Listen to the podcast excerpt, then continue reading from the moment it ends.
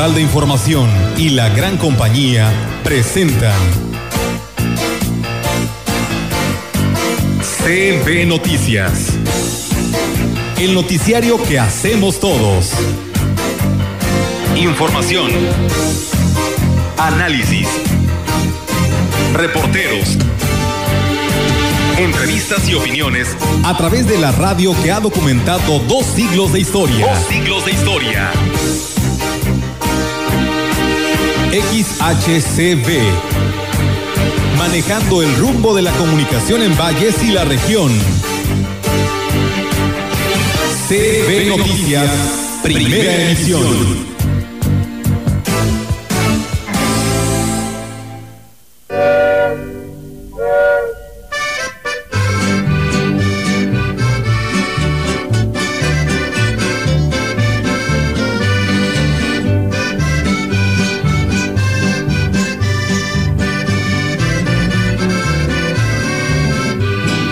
Amigos nuestros? Buenos días, muy buenos días eh, tengan todos ustedes y por supuesto que hoy eh, sea bueno, sea placentero para todos los que sintonizan la gran compañía. ¿Cómo están Víctor y Roberto Carlos? Buenos días.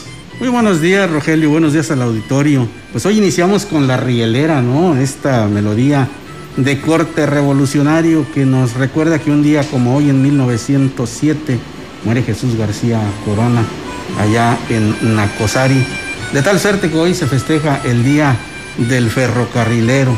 También hoy y una felicitación especial para mis compañeros aquí presentes. Hoy es el Día del Periodista Deportivo. Ustedes hacen una labor bastante eh, agradable difundiendo todo lo que tiene que ver con el deporte. En 1519, un día como hoy, Hernán Cortés llega a las puertas de Tenochtitlan y lo recibe el emperador Moctezuma Finalmente, en 1872 nace Felipe Carrillo Puerto, defensor de los derechos indígenas y llamado el apóstol de la raza. Roberto, buenos días. ¿Qué tal? Muy buenos días. Un saludo a todos. Muchas gracias por la felicitación.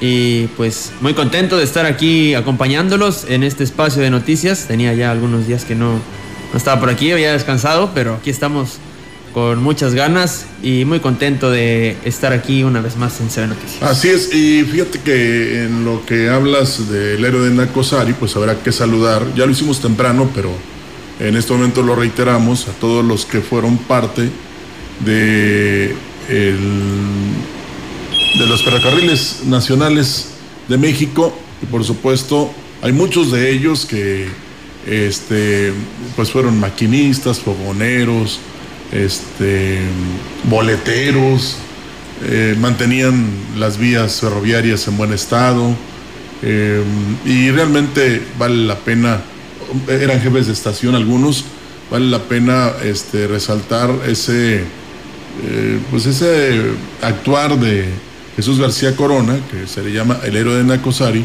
porque pues arriesgó su vida para sacar del centro del pueblo esa máquina que transportaba explosivos y que pues, los llevó hasta afuera del mismo pueblo para eh, que finalmente explotaran a una costa de su vida. Entonces, por eso se recuerda a, a, él y es un emblema para todos los que trabajaron en ferrocarriles. Bueno, algunos todavía trabajan en ferrocarriles nacionales de México o en ferrocarriles nada más porque ya, pues, eh, eh, una pertenece a una empresa extranjera, ¿verdad? Sí. Y hay otros ferrocarriles allá por Sonora y Sinaloa, pero es muy importante reconocerlos y eh, valorarlos y por supuesto saludarlos el día de hoy. bueno, este, lo que decías de 1519, Víctor, me recordó a, algunos que también quieren hacer la de Hernán Cortés, ¿no? Por aquello que llegaba como Moctezuma y le dieron espejitos a cambio de joyas. Hoy espejitos a cambio de votos, ¿no? o de preferencias electorales. Y por desgracia, ¿no? Esa esa costumbre no se ha perdido entre los mexicanos, ¿no? El hecho de recibir estos eh, cuentitas de colores eh, a cambio de, oro, a cambio de riqueza, es, es una pena. Y bueno, esperemos que tengamos la madurez suficiente como para discernirlo y actuar en consecuencia. Hablaba un amigo muy temprano, dice, aquí en este lugar, no le voy a decir en cuál por no caer en, en revelaciones, Y si seguimos igual que hace tres, que hace seis, que hace nueve, que hace 12 años. O seguimos igual. No hay este, obra, no eh, hay algunas inconclusas, no se ejecutaron, en lugar de beneficiar al, al ejido lo están perjudicando. Y bueno, hay una serie de, de afirmaciones. Y dice, lo malo es que van a llegar otra vez y nos van a decir que todo va a ser color de rosa y nos van a tratar de convencer con los mismos argumentos de hace muchos años. Así es, por eso es tan importante que ejerzamos el derecho a voto de una manera razonada. Hoy es muy importante, ¿eh? estamos en una situación en todo el país, no solo en el municipio, en todo el país estamos en una situación complicada y quizá no hemos alcanzado a ver eh, la importancia que tienen estas elecciones intermedias para definir el rumbo del país. Después lo platicaremos con más eh, profundidad. Pero si le parece, vamos... Bueno, antes, antes Víctor, perdón, no quisiera dejar de comentar que la están pasando mal allá en Tabasco, con esas inundaciones que se han presentado o que se han, este, digamos, originado por el, el fenómeno meteorológico y que pues están esperando la ayuda, ¿verdad? Tan importante. El gobierno del estado está haciendo lo suyo. Hace un momento veía eh, camiones de volteo eh, eh, transportando arena para este, reforzar el bordo precisamente para, que ya no, se, ya no, se, siguiera metiendo el agua ahí a las casas.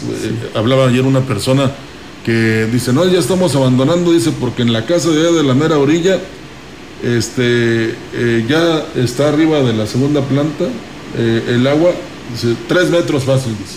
Y cuando ya se inunda, dice, quiere decir que los demás también vamos a a pasar por la misma situación. Pues sí, desafortunadamente. también, pues el día de hoy por la mañana el estado de Oaxaca despertó con algo de susto porque pues se registró un sismo de 4.1 grados en la escala de Richter y pues habrá que esperar las consecuencias. las consecuencias que pueda tener esto si llega a tener réplica. Y pues la estaban pasando mal allá al sur del país. Fíjate que la, la química Fabiola ponía dos fotografías en, en, su, en su muro eh, de cómo una hilera de árboles te pueden evitar muchas cosas y te pueden beneficiar. O sea, una hilera de árboles y luego otra, la otra fotografía sin árboles. Y hasta el agua te hace daño por eso. Entonces, eh, la importancia de cuidar nuestra tierra, ¿no? Nuestra casa. De preservar nuestra naturaleza. Exactamente. Pues Vayamos con la información, ¿le parece? Docentes y alumnos del CEBETIS 46 de Ciudad Valles celebrarán el próximo 23 de noviembre la fase local del cuarto encuentro nacional de emprendedores y el concurso de prototipos. Sobre estos eventos, la jefa del Departamento de Vinculación de esta institución, Mayra Hernández González, dio detalles al respecto.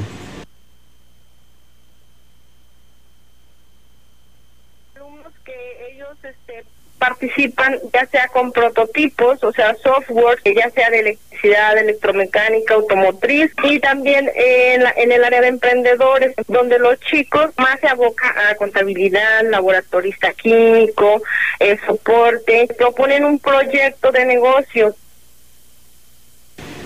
y, bueno, esto es lo, lo, que sucede al respecto. Indicó que entre los trabajos que se presentarán regularmente figuran la elaboración de champú artesanal, jabones, alimentos con características nutritivas o que contribuyen a la salud, entre otros. Seguimos con más información. Todo está listo para que hoy se realice la segunda jornada de vacunación para la prevención contra la influenza que será aplicada a personas que acudan al acceso principal de la FENAWAP sin bajarse de su vehículo. El jefe de la jurisdicción sanitaria número 5, Francisco Adrián Castillo Morales, dijo que la meta es aplicar más de mil dosis, sobre todo a la población más vulnerable punto de las 8 de la mañana y hasta las 3 de la tarde. En esta ocasión tenemos como objetivo aplicar 1.200 eh, dosis. Por eso invitamos a la población, bueno, para que participe, aquellas personas que están dentro de los grupos de riesgo. Sobre todo vimos mucha respuesta por parte de adultos mayores que pues en sus casas batallan o que están postrados en cama o Indicó que en los centros de salud también se aplica el biológico y esto les ha permitido que se lleve un considerable avance en las metas trazadas en este año. contamos con la vacuna en las unidades de salud, todas las unidades de salud tienen el biológico también. El día sábado, de igual manera, van a estar trabajando los centros de salud de la Francisco Villa, de la San Rafael, de la Pimienta, y de la Juárez, en donde van a contar también con el biológico. Eh, entonces vamos a tener los centros de salud y también vamos a tener en las instalaciones de la feria nuevamente la jornada de aplicación de la vacuna desde tu vehículo. Bueno, pues hay que agregar, Víctor Roberto, que esta segunda etapa o digamos eh, segunda oportunidad que se va a tener de parte de todos los que acudan precisamente a, los, eh, a la entrada ahí de los terrenos de la feria. es porque fue de gran éxito la primera ocasión. Sí. Y en aquel entonces fueron 1.500 dosis las que se aplicaron y hoy se dice que mil, yo digo que fácil las van a rebasar. Eh, y lo que me llamaba la atención anteriormente es que había señoras que llegaban, bueno, a bordo de un taxi para aplicarse la vacuna de la influenza. Incluso hay un presidente de una liga deportiva que les recomienda a sus eh, agremiados a que se apliquen la vacuna, ¿verdad? Entonces, es fundamental el, trabajo eh, que está realizando la jurisdicción número 5 en este sentido, porque este, facilita, Víctor Roberto, que la gente sin ningún problema, sin bajarse de su vehículo, acuda y se inmunice y se proteja. Hoy más que nunca se necesita de eso. Y pues usted tiene la oportunidad ahí de manera muy calmada, tranquila, en fila, vaya y vacúnese contra la influenza. Así es, también pues me llamó mucho la atención que nadie quería quedarse sin vacuna e incluso había señoras, personas que iban en su triciclo este, y las atendían por igual. Yo tuve la oportunidad de pasar por ahí, decían ellos que iban a estar hasta las 3 de la tarde y pues pasé y la fila era enorme, daba vuelta a la fila, la verdad que mis respetos para la campaña que se llevó a cabo en aquella ocasión, esta vez creo yo será igual o mejor y pues habrá que aplicarse la vacuna y para prevenir cualquier cosa. Bueno, y a pesar de ello hay que insistir, ¿no? Hay, hay que insistir, a pesar de este éxito, hay que insistir con la gente, sobre todo aquellos que tengan familiares que estén dentro de la zona de riesgo, que sean vulnerables a contraer la enfermedad, a que vayan y aprovechen. Mire, en la comodidad de su auto le van a aplicar eh, la vacuna y si no tiene usted auto, bueno, ya lo dijo Roberto, hay quienes han ido hasta en su triciclo, ¿no? Para que les pongan su, su bici, su moto. Así es, entonces pues hágalo, no está de más.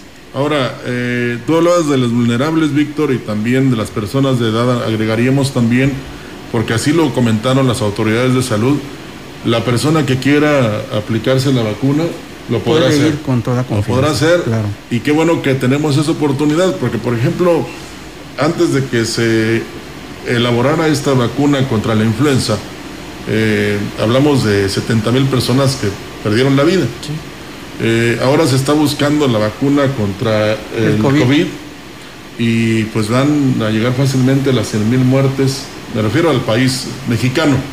Y, y, esto nos sirve, Víctor, porque qué bueno que nos podemos inmunizar contra la influenza, que se puede asociar, vamos a llamarle, o combinar con el COVID, porque casi son los mismos síntomas, y tenemos que tener paciencia y, confianza y por supuesto este, calma y seguir adoptando las medidas de salud, porque la pandemia del COVID ya está y yo siento que aún aunque te inmunicen, tendrás que seguirte cuidando precisamente para evitar, pues eh, no tan solo acudir a un hospital y que te atiendan, sino ser parte de la estadística.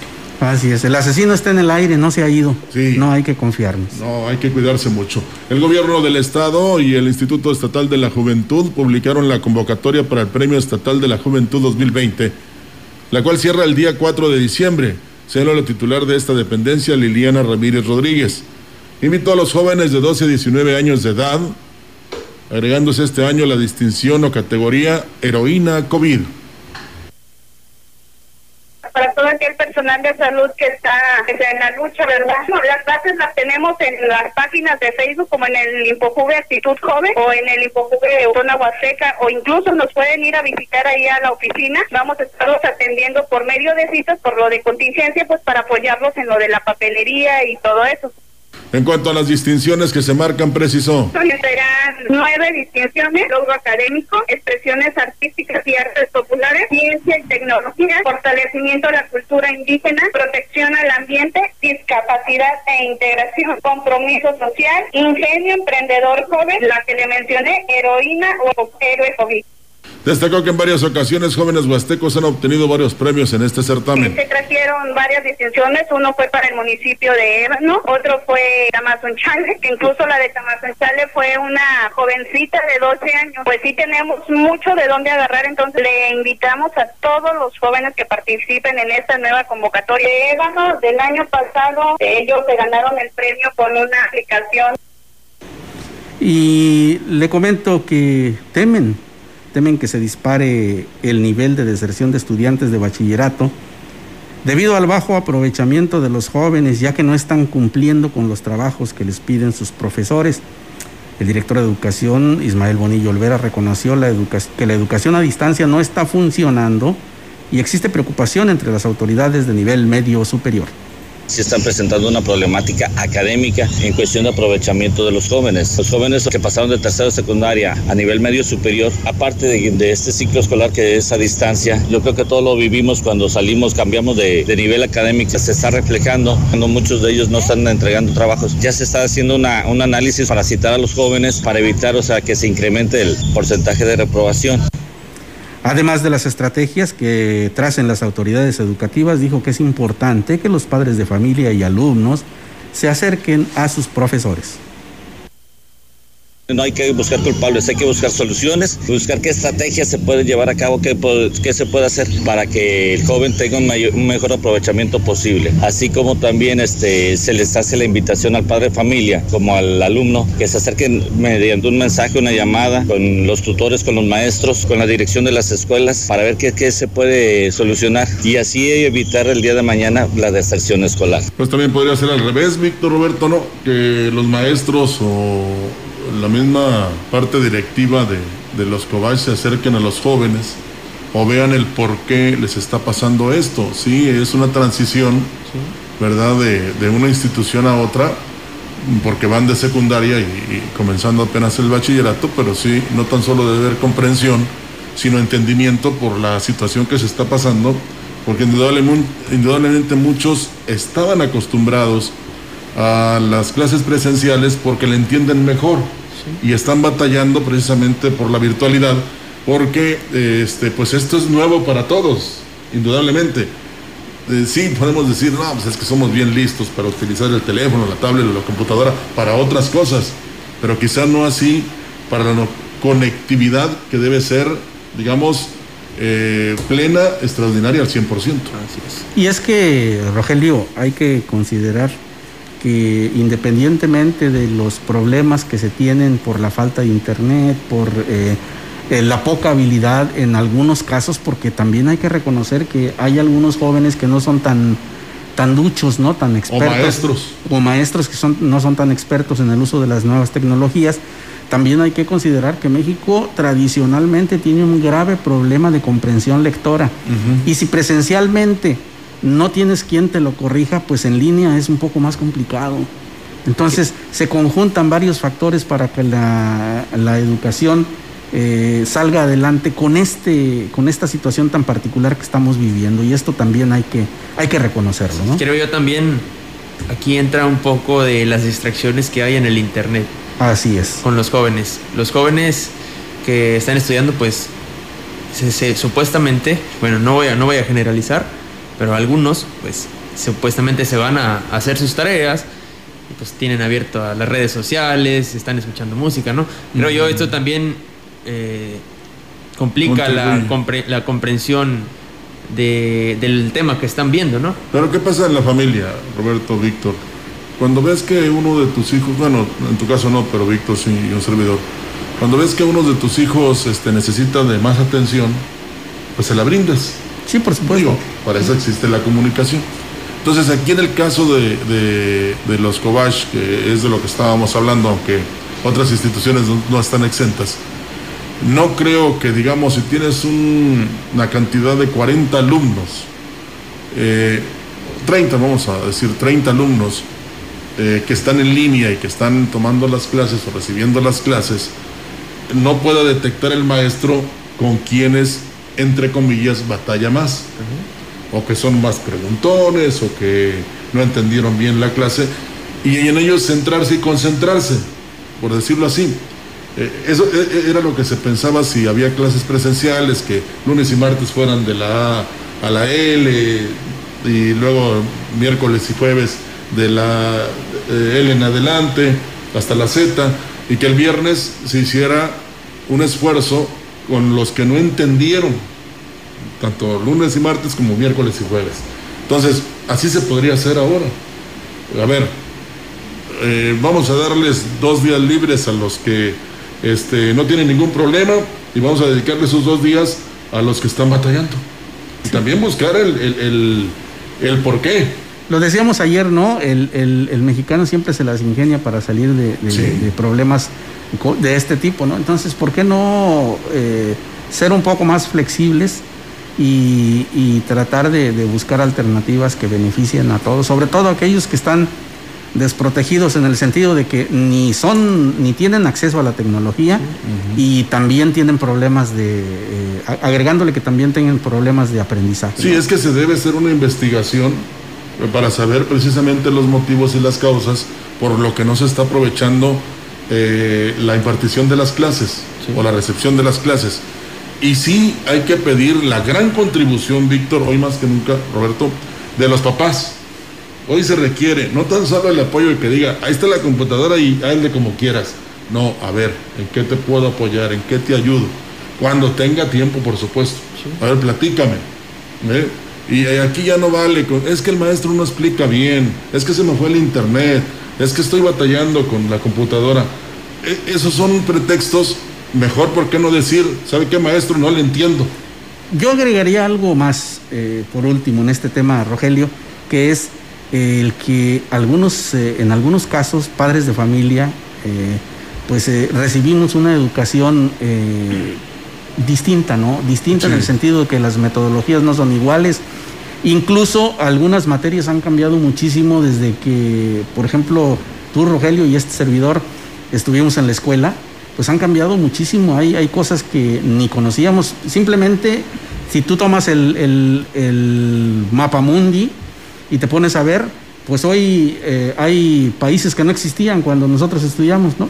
Entonces, este, esto también es un obstáculo, ¿eh? Porque uno trata de enseñarles a los pequeños eh, lo que sabe a nuestro modo, pero ellos eh, vienen arrastrando ya otra, otro tipo de enseñanza, ¿no? Otra metodología de la enseñanza. Así que, bueno, pues creo que es indispensable, ¿no? Que se hagan mayores esfuerzos para que se salve esto que es importantísimo, que es la educación. Y entre esa mayoría de esfuerzos está en que, pues, si su hijo su hija están concentrados en, recibir la cátedra, pues no los interrumpa o no les diga ve allá o ve acá, déjenlos que ellos hagan lo suyo y si lo consultan y usted sabe del tema, entonces ayúdeles, apóyeles porque la verdad es la mejor manera de, de dejar de batallar y que no se trunquen, Víctor, este, eh, estas preparaciones que se deben tener porque pues un pueblo educado es un pueblo que piensa y entonces es fundamental que el que quiera seguir estudiando lo haga, eh, se encuentre los obstáculos que se encuentre y salga adelante. Así es, lo hemos dicho muchas veces y creo que es máxima universal, ¿no? El camino hacia la libertad en los pueblos es precisamente el de la educación. seguimos con más temas. En 15 días funcionará la Policía Ecológica, lo único que dejará la actual administración, reconoció el regidor Néstor Rivera Aguilera, luego de dos años que viene anunciando lo anterior. Dijo que este proyecto ha sido de los más anhelados en su gestión, pero que por diversas causas no se había podido concretar. Policía Ecológica que en los próximos 15 días va a salir. Eh, es un tema que sí de manera procedimental y por la escasez de recursos también que nos, haya, que nos bajó algunos municipios no se había podido concretar. Esta semana ya estuve en reunión con el comandante Mar del Ángel. Estamos buscando precisamente antes de terminar esta administración poder dejar ya arrancada la Policía Ecológica. Serán nueve elementos de seguridad pública municipal los que fungirán como la Policía Ecológica quienes por falta de presupuesto solo portarán un chaleco verde para ser identificados. Bueno, y habrá que respetarlos como autoridad y habrá que ver cuáles son sus funciones, habrá que enterarnos, porque este pues se pone no tan solo para llegar y aplicar alguna multa, sino también para hacer llamadas de atención, Víctor Roberto, en el sentido de el cuidado de los árboles, la recolección precisa de los desechos o de la basura. La quema de la basura también. Eh, sí, el quemar la basura o el originar incendios de manera voluntaria o, mala o negativa. Y este, pues qué triste, ¿no? Porque alguien dice que todo está bien en nuestra ciudad, que se ha proyectado, que este, es muy segura, que es ejemplo a nivel nacional de un buen trabajo administrativo y de obras, y resulta que luego salen otras autoridades a decir lo contrario, ¿no? Que falta presupuesto, que no se había podido completar este, un esquema como el que se está viendo, de que no basta nada más con tener calles, digamos, en buen estado, sino también iluminadas y en fin, son una serie de situaciones que se presentan y que no creo que vaya a ser el único que sucede o que le pasa esto. ¿no? Así Vamos a, a más información, pero antes una pausa.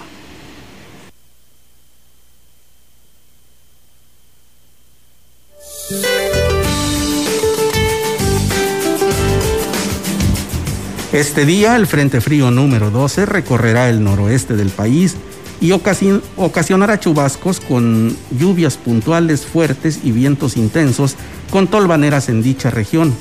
También existen condiciones para caída de nieve o aguanieve en la Sierra Norte de Baja California. Por, otra parte, la depresión tropical ETA se localizará al oriente de la costa de Quintana Roo sus bandas nubosas mantendrán chubascos y lluvias puntuales fuertes sobre el sureste mexicano y la península de Yucatán. Para la región se espera cielo mayormente despejado, viento ligero proveniente del oeste sin probabilidad de lluvia. La temperatura máxima para la Huasteca Potosina será de 30 grados centígrados con una mínima de 16.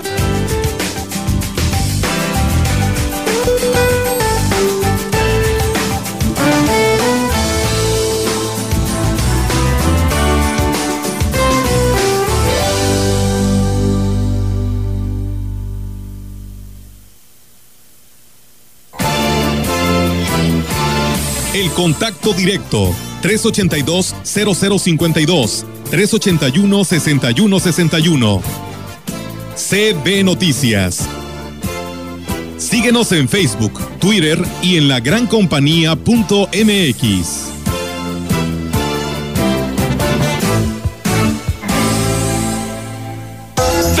consentidos Chedragui. Papel higiénico pétalo con 16 rollos a 49.90. Sí, papel higiénico pétalo con 16 rollos a 49.90. Del 5 al 8 de noviembre. Chedragui, súper seguro y sanitizado, sí cuesta menos. Hoy, el Senado está más cerca de ti. Conoce el trabajo legislativo desde tu celular, tablet o computadora. Nuevas leyes y reformas. Participa en su creación. ¿Cómo y en qué te benefician? Con las nuevas tecnologías, el Senado te informa. Síguenos en Facebook con transmisiones en vivo. Minuto a minuto en Twitter, historias en Instagram y videos en YouTube. Senado de la República. Cercanía y resultados.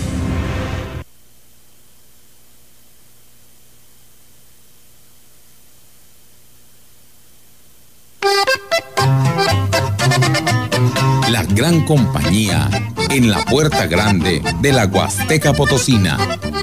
XHCD México con 25 mil watts de potencia. Transmitiendo desde Londres y Atenas, en Lomas Poniente, Ciudad Valles, San Luis Potosí, México. Teléfono en cabina 481-382-0052 y en el mundo, escucha la gran compañía.mx. La diferencia de escuchar radio. XHCB 98.1 FM.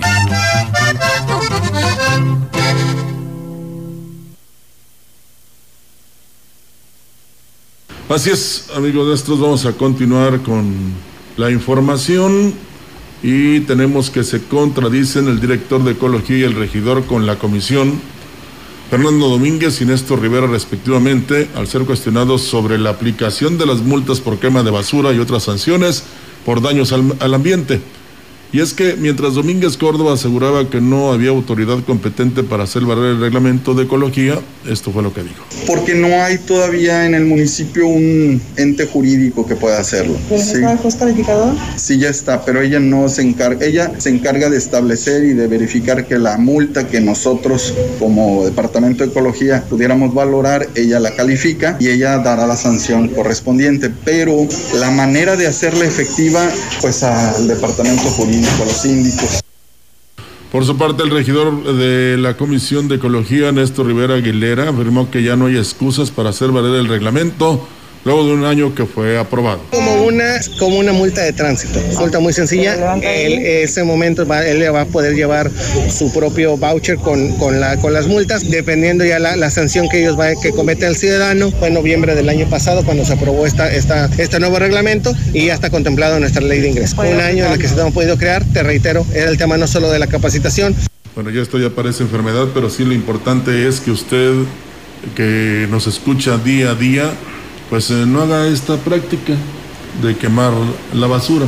Puede usted pretextar que no pasa el camión recolector, porque de los 14 nada más trabajan 5, pero este, ese no es este, un motivo para que usted en todo caso transgreda una ley que le puede ocasionar una multa, porque precisamente está prohibido que queme la basura y además de contaminación, pues molesta a usted a las personas que viven a su alrededor, no tan solo en su físico, porque inhalan, inhalan, inhalan- inhalan ese humo, sino también de repente pues, si alguien tiene su ropa tendida recién lavada y se huele a humo. Sí, claro. Entonces hay que tener conciencia, ¿no? Así es. Oye, y antes de ir a la siguiente nota, déjame decirte que algunos medios de comunicación eh, en Estados Unidos ya están dando como ganador a Joe Biden, ya, ya están eh, declarándolo virtualmente como presidente electo de los Estados Unidos. Vamos a ver cómo se desarrolla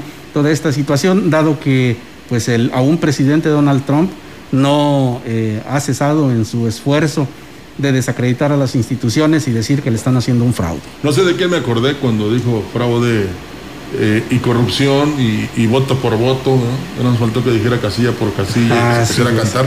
sí. Pero eh, hay infinidad de personas que hacen comentarios en relación a que si se habla de democracia, Estados Unidos de Norteamérica se distingue por eso.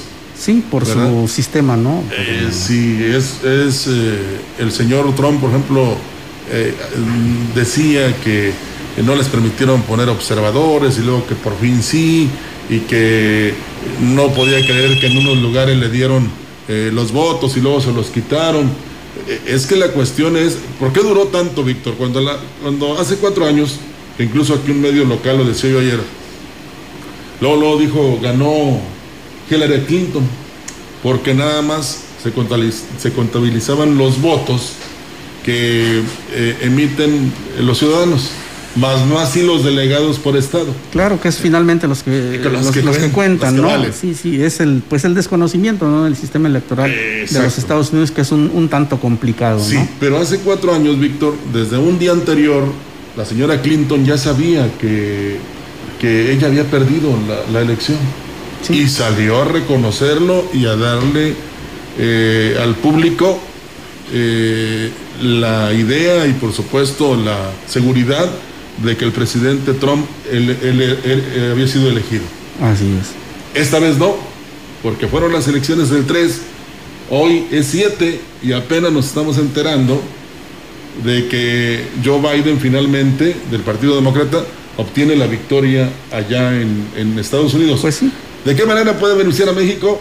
No lo sé, porque dicen que ni Trump ni Biden estaban de acuerdo con lo que se quiere hacer en el país de el, este, eliminar la subcontratación, Víctor. Y finalmente debemos de, se- de- de entender que los Estados Unidos, como siempre se ha dicho, tiene intereses, no tiene amigos. Así que pues harán lo que les convenga, por supuesto, y quede quien quede en la presidencia de aquel país. Será el presidente número 46 de los Estados Unidos. Indudablemente que los demócratas estarán muy contentos. No sabemos porque así se eh, pretextaba que iba a haber manifestaciones en favor o en contra, pero este, pues eh, viéndolo bien todo, eh, ganó el que tenía que ganar. Veremos qué sucede, ¿eh? falta que se haga oficial esto que ya trasciende en los medios, pero veremos qué, qué sucede. Y a propósito de temas electorales, le, le comento que el vocal ejecutivo de la Junta Local del INE en San Luis Potosí, Pablo Sergio Ispuro Cárdenas, manifestó que se investigan dos casos de probables actos anticipados de campaña en la entidad y aunque no precisó nombres ni la candidatura a la que aspiran los señalados, dijo que de comprobarse estos hechos se les negará el registro para participar en los próximos comicios. El funcionario envió un mensaje directo a los aspirantes y les hizo un llamado para que omitan caer en estas situaciones, ya que las reglas del proceso serán aplicadas de igual manera para todos los candidatos y con apego a la ley. Dijo que también eh, los actos de violencia de género en materia eh, de política serán sancionados. Escuchemos y se los digo a los candidatos y se los digo a los ciudadanos. Los actos anticipados de campaña son sancionables con eh, la negativa de registro, para que no se llamen a engaño. Actos anticipados de campaña son materia de cancelación o de, negativa de registro o de cancelación de registro. Eh, lo mismo en el caso de violencia de género, ya tenemos eh, la posibilidad de iniciar un procedimiento especial sancionador. Refirió que este tipo de delitos pueden ser denunciados ante el INE que los investigará hasta sus últimas consecuencias. Entre otras cosas, el representante del organismo electoral manifestó que los preparativos para el proceso electoral del 2021 marchan sin contratiempos, sobre todo tomando en cuenta los protocolos sanitarios para evitar que las casillas electorales sean foco de contagio del COVID-19 en el próximo proceso electoral. La responsabilidad es que el ciudadano vaya a votar en tranquilidad. No van a ser las casillas electorales, foco de... No lo van a hacer. El ciudadano debe llegar con su cubreboca, pero de todos modos habrá cubrebocas ahí. El ciudadano debe eh, llegar, ejercer su hábito de, lavarse las manos con, a conciencia, pero vamos a tener ahí gel. Antes de que continúes con la siguiente información que va relacionada, yo nada más quisiera añadir, y podríamos tomar como un buen ejemplo las elecciones en Estados Unidos, que fueron a las casillas, estaban separadas a distancia. Con completo Se formaron a distancia. Incluso eh, vi a actores, actrices, cantantes que fueron con la familia, con el cubreboca y, emitieron su voto y sin ningún problema. No sé si dentro de 14 días nos vayamos a dar cuenta de que, este, digamos, lo que sucedió en estas elecciones, hubo algún contagiado. Pero sí veíamos, Víctor, que respetaron todas las medidas sanitarias entonces podemos tomarlo como ejemplo aquí en México para el 2021, ¿no? Así es. Entonces, ahí queda. Así es. En más de este tema, una vez que se lleguen los tiempos para la realización de campañas políticas, el Instituto Nacional Electoral emitirá recomendaciones para evitar aglomeraciones, manifestó el delegado del INE en San Luis Potosí, Pablo Sergio Espuro Cárdenas. Dijo que lo que se quiere evitar son este tipo de reuniones que tienen como finalidad promover los compromisos de campaña de los candidatos se corran riesgos de propagación de COVID-19. A pesar de lo anterior, dijo que no se puede censurar este tipo de reuniones, pero el INE está obligado a recomendar cuál es la mejor manera de realizarla en estos tiempos de pandemia. Hay, hay recomendaciones, pero no podemos censurar ni impedir que la ciudadanía participe en reuniones de carácter político electoral. No hay cintas para decir 50 y ya no más, es ciudadanía. Y no tenemos tampoco el ejército de, funcionarios para estar detrás de cada candidato y a veces excede a, los intereses de los propios candidatos. Bueno, una cosa es que eh, lleguen ahí por cuenta propia y otra cosa es que los lleven, ¿verdad? Y yo siento que si de repente hay un sector de la ciudad que quiere acudir a alguna presencia de algún candidato aspirante o precandidato, porque ya se hizo la instalación de dos partidos aquí, Víctor, de la directiva de dos partidos. Así es. Aquí en Valles. Y luego también se hizo una reunión eh, de donde llegó casualmente y le dieron el apoyo algunos políticos a un aspirante, ¿verdad? Entonces, ya se dieron aquí habrá que, eh, este, no tan solo tener en cuenta lo que emita el INE o el CEPAC, sino que nosotros mismos nos manifestemos, pero en todo caso en las urnas Claro. en el próximo junio de 2021, sin necesidad de que vayas a escuchar en algunos casos lo mismo de siempre, ¿verdad? Y pues te arriesgues a contraer el COVID-19. Así es. Entonces, sí hay que, hay que ser muy precisos y en todo caso, pues eh, eh, que sea como en los estadios, Roberto, que se pongan ahí fotos de los este, simpatizantes, Víctor, Sí, en, ¿cómo no? en las sillas. Efectivamente. Y ya, o sea, que sea virtual. ¿Eh? Y entonces, mira, tuvo este, 10 mil simpatizantes en, el, en, el, en la presentación, este señor. Ah, pues sí, pues, son las fotografías nada más. Por eso, ¿eh? eso es válido. Y así no contagias a nadie. Claro. Así es. Entonces vamos a seguir con más información. Adelante. El titular de la Sedesora en la zona huasteca, Oscar de la Cruz Requena, manifestó que a la fecha se ha aplicado un 70% del recurso del techo financiero por parte de los municipios y quedan pendientes algunas obras de agua, drenaje, pavimento y vivienda. porque nos faltan un mes, un mes y días, ¿no? Para que termine, concluya el año, que sean obras de una inversión regular, independientemente de que no sabemos si en su momento eh, la Secretaría de Bienestar pudiera, dadas las circunstancias eh, atípicas que prevalecieron en este año, pudiera dar alguna posibilidad de extender plazos. Citó que como resultado de las verificaciones de campo, en caso de observar modificaciones en alguna obra, las autoridades deberán hacer los trámites para que la sedesore les autorice lo concerniente. De lo contrario, podrían ser objeto de observaciones.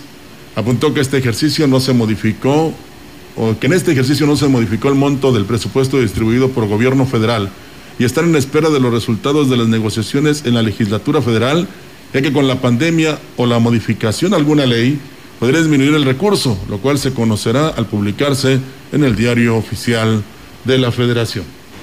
Y en más eh, noticias, la Asociación Civil Químicos en Movimiento realizará una plática virtual sobre el manejo adecuado de residuos infecciosos el próximo 10 de noviembre a las 13 horas, con la finalidad de orientar a la población sobre su disposición final, sin que esto represente un peligro para que ellos eh, se conviertan en un foco de contaminación.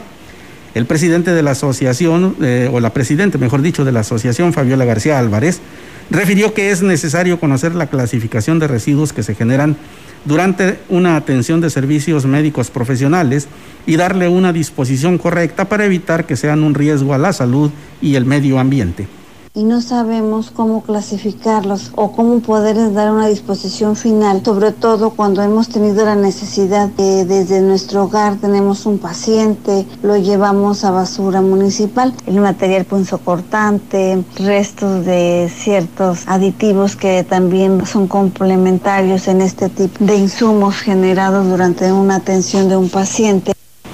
Refirió que los desechos médicos no deben ser reutilizados y se debe ser cuidadoso con ellos. Este tema se abordará en la plática que se transmitirá a través de la página de Facebook de Químicos en Movimiento o Fabiola García Álvarez evitar pudieran ser un riesgo o que terminen ser reciclados en otras prácticas, que a veces los vemos, los envases de vidrio, eh, donde fue un contenido de algún medicamento, de alguna aplicación antibiótico, estos son reutilizados en prácticas de poner golosinas. Lo queremos hacer como una manera preventiva.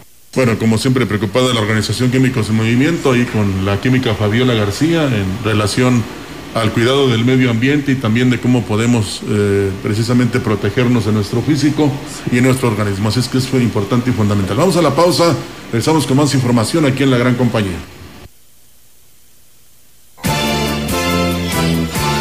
El contacto directo 382-0052 381-6161 CB Noticias Síguenos en Facebook, Twitter y en lagrancompañía.mx.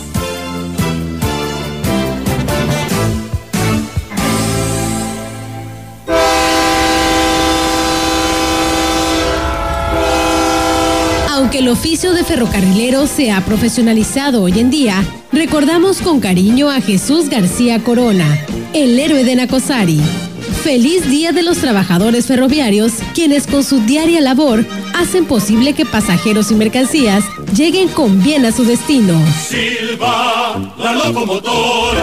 7 de noviembre, Día del Ferrocarrilero. Durante el último año, el Tribunal Electoral ha garantizado la gobernanza democrática en México con resoluciones sobre regulación de campañas, financiamiento público, calendarios electorales, fiscalización, candidaturas independientes, registro de candidaturas, creación de nuevos partidos, nulidades, propaganda y resultados electorales. Siempre con el compromiso de la protección de los derechos humanos, fuente esencial de toda democracia. Tribunal Electoral del Poder Judicial de la Federación. Si te interesa proveer de bienes o servicios a partidos políticos, coaliciones, precandidaturas, candidaturas, aspirantes y candidaturas independientes, debes inscribirte y estar activo en el Registro Nacional de Proveedores. Es rápido y fácil. Date de alta en rnp.ine.mx. Si ya te inscribiste, mantén actualizada la información de los bienes o servicios que ofreces. Recuerda, si no estás en el RNP, no podrás ofrecer tus bienes o servicios. Contamos todas, contamos todos. INE. Yo lo tenía todo. Familia, trabajo, amigos. Hacía doble turno en la chamba y me sentía cansado. Pero un día me ofrecieron droga. Me dijeron que no pasaba nada, que la podía controlar.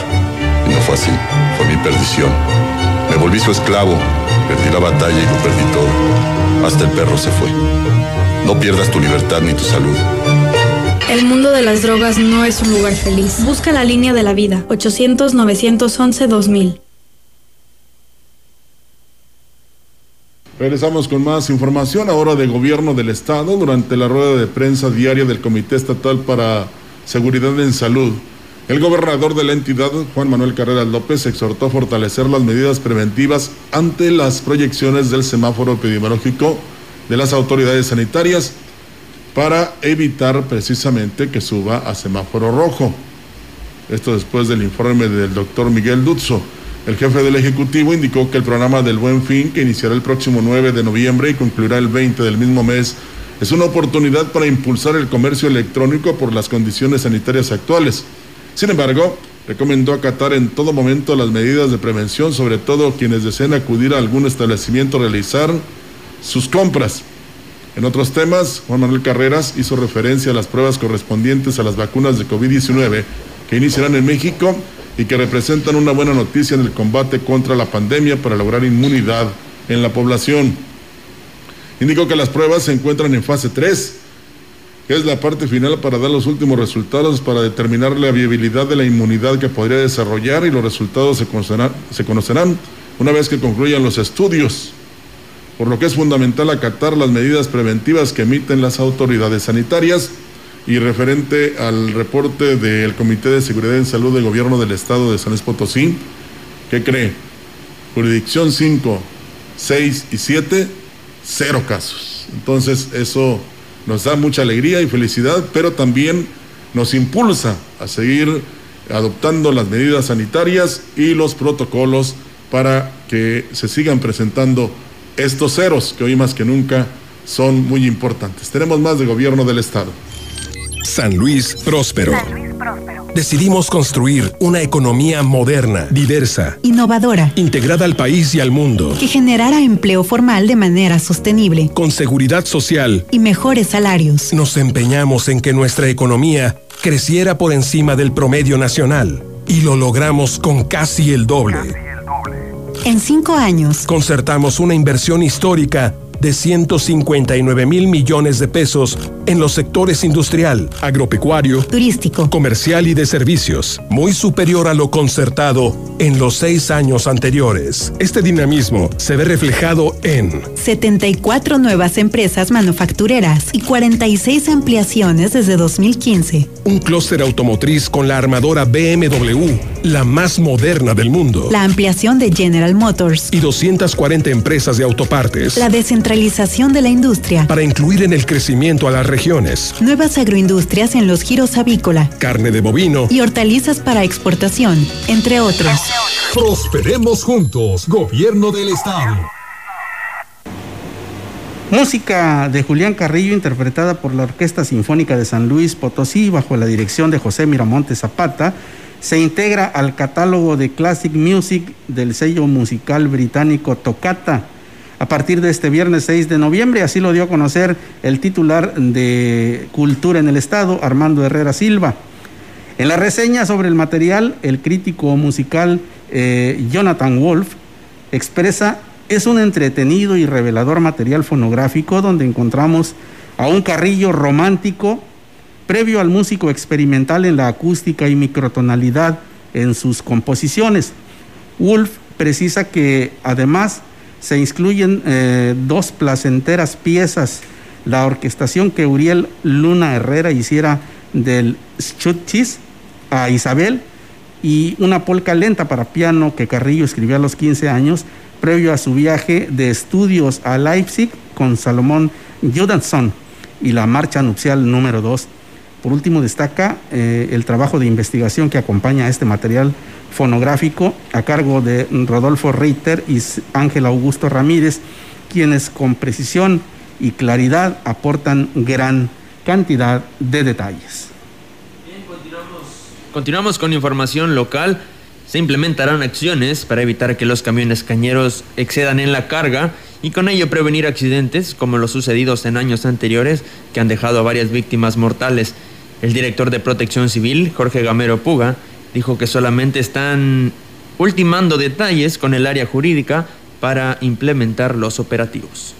A lo mejor esa restricción de los vehículos que no tengan tanta carga, que no vengan en dobles remolques, o sea, que sea un poquito más aligerada el peso, incluso este, pues tratar de que tengan a la mano toda la, un tipo de revista mecánica en las unidades para asegurar el funcionamiento correcto de, ¿verdad? de la unidad que esté transportando el material de la en el caso de la bajada del Puente Negro, reconoció que la única solución que pudiera haber eh, pues es hacer un camino alterno que por falta de presupuesto no ha sido posible construirlo.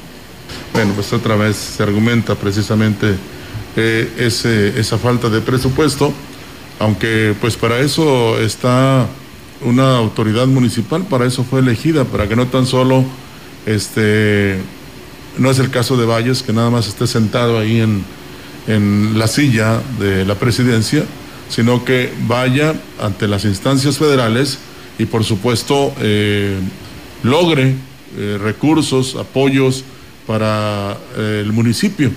Unos así lo han hecho, han recurrido a lo mismo y este, afortunadamente en sus municipios, en sus pueblos, hay progreso. En más información, el delegado del SCT en la zona huasteca, Jorge Israel Hernández González, informó que como resultado del operativo que se implementó el pasado jueves en Ciudad Valles, se recogieron ocho licencias a conductores de taxis por traer los cristales ahumados aseguramos una unidad de la zona Tenec porque el operador no traía su licencia vigente. Aseguramos también un vehículo irregular de la ruta Los Cuates, municipio de Tamazopo, a Ciudad Valles. Se remiten a una pensión de grúa y posteriormente pues, hacen acreedores a una multa que son de 300 a 500 sumas. El vehículo es una, una Toyota Avanza.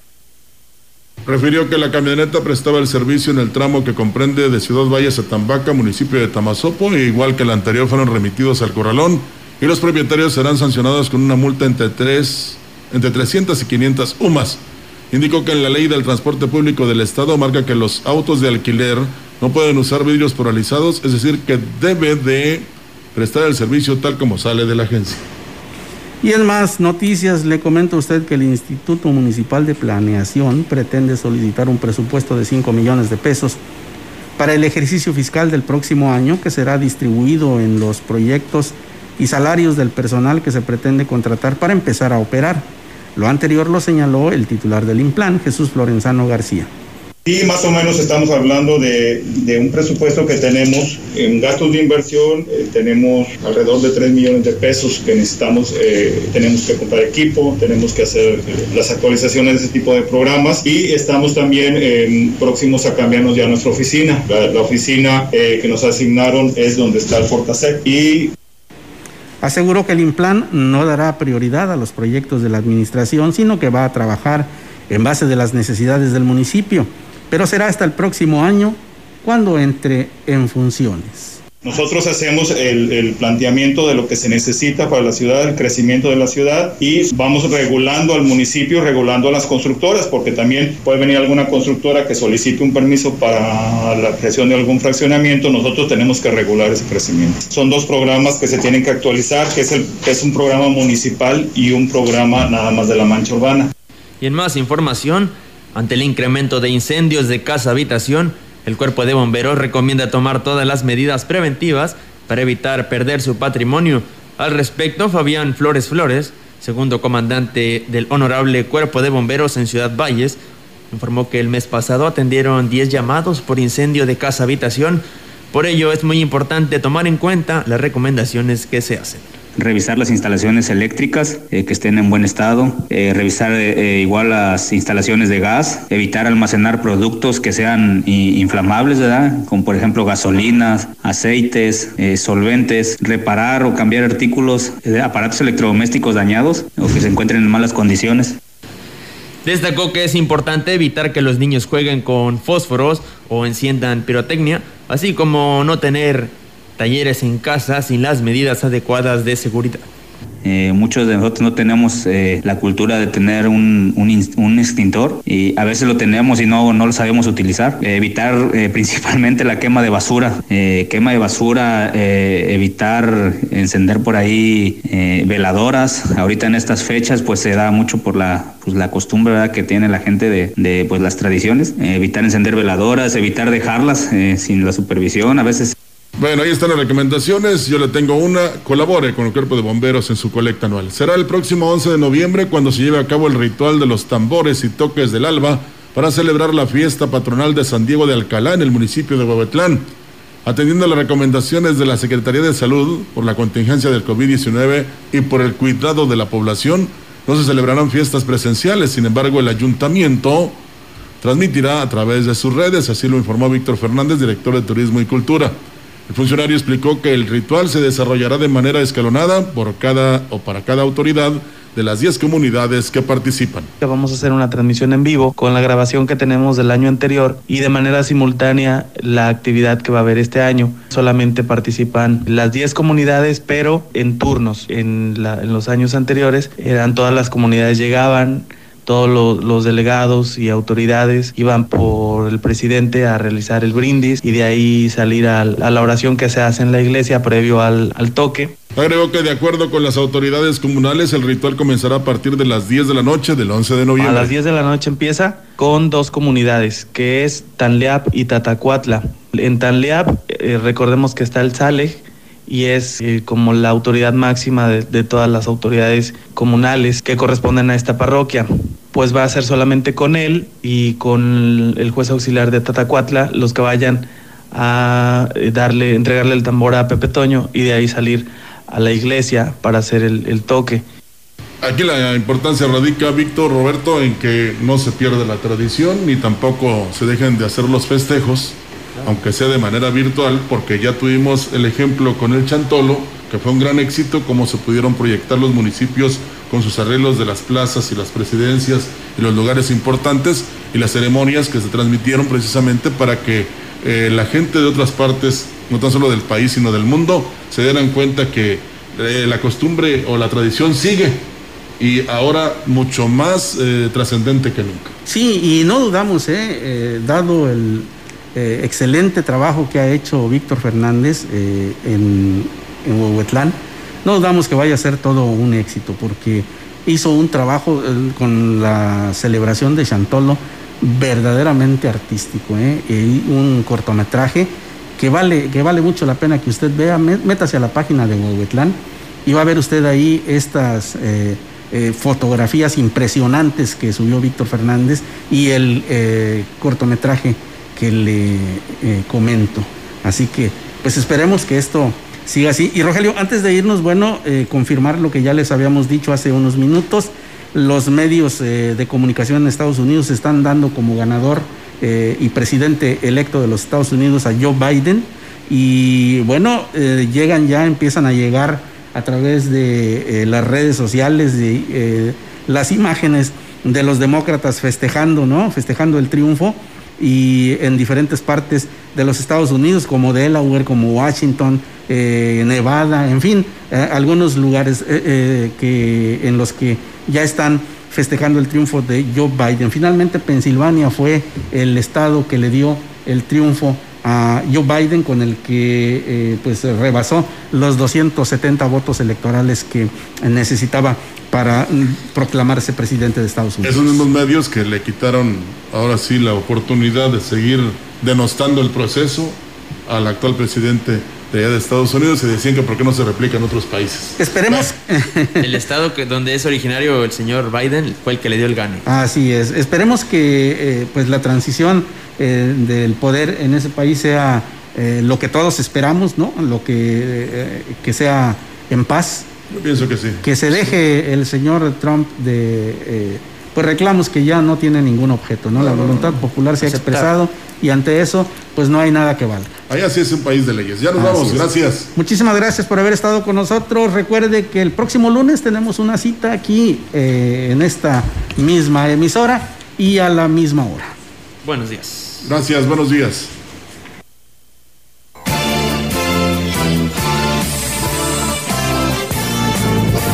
CB Noticias el noticiario que hacemos todos. Escúchanos de lunes a sábado. 2020. Todos los derechos reservados. CB, la gran compañía, la radio que ha documentado dos siglos de historia en Ciudad Valles y la región.